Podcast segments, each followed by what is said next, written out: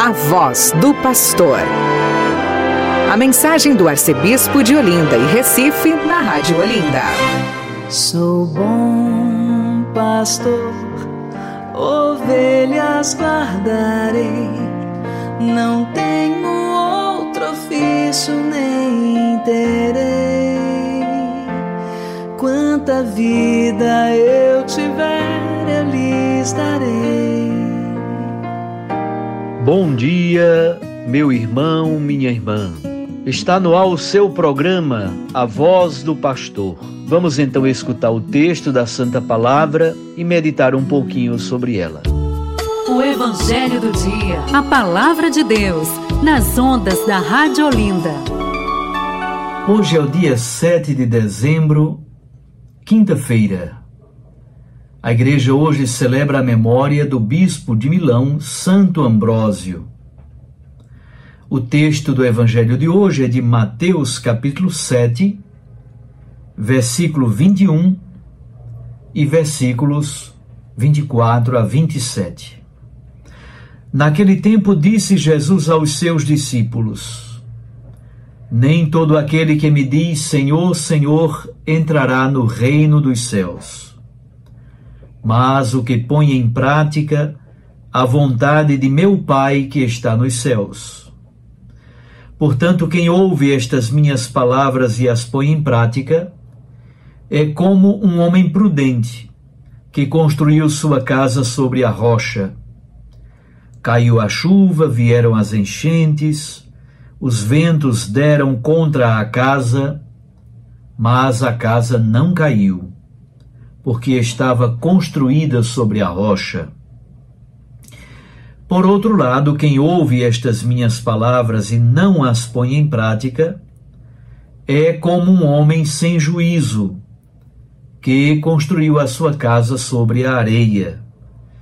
Caiu a chuva, vieram as enchentes, os ventos sopraram e deram contra a casa, e a casa caiu, e sua ruína foi completa.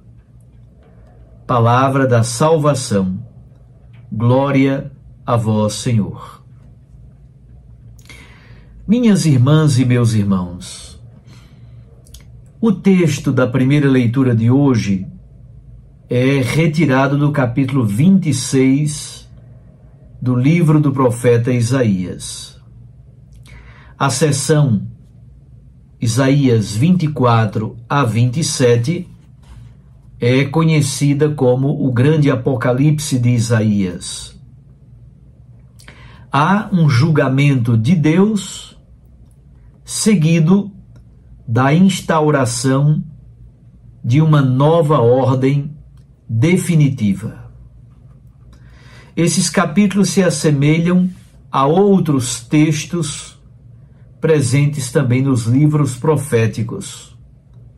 Por exemplo, Isaías 34 e 35, Isaías 65 e 66, Ezequiel 38 e 39, Joel capítulo 3 e capítulo 4 e Zacarias capítulo 14.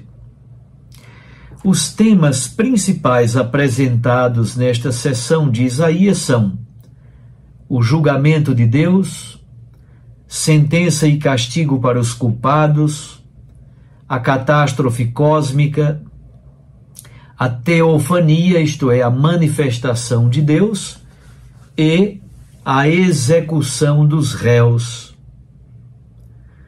Do povo de Deus surge um resto disperso, que depois será unificado e salvo mediante uma purificação.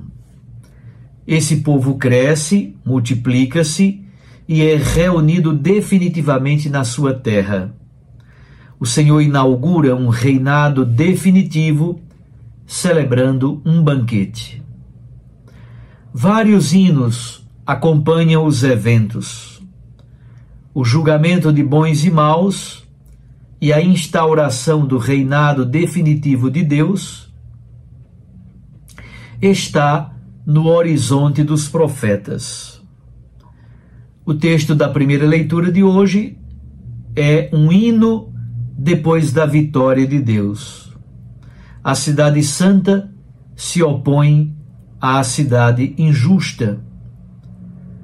O hino decanta a cidade forte de Jerusalém, para onde converge o povo justo e santo, e que guarda os compromissos da aliança. É um convite à confiança no Senhor, pois Ele cuida de nós. O Senhor fortificou a cidade de Jerusalém, e esta passa a servir de refúgio para os justos que cumprem a vontade do Senhor. No Evangelho, nós percebemos que a mera declaração de fé ou o culto não são suficientes para entrar no reino dos céus. O critério de Jesus é a prática da vontade de Deus. Ele dá dois exemplos: praticar ou não praticar a palavra de Deus. Tudo está qualificado pelo dia do Senhor, que aparece no versículo 22, como é próprio da primeira parte desse tempo do advento.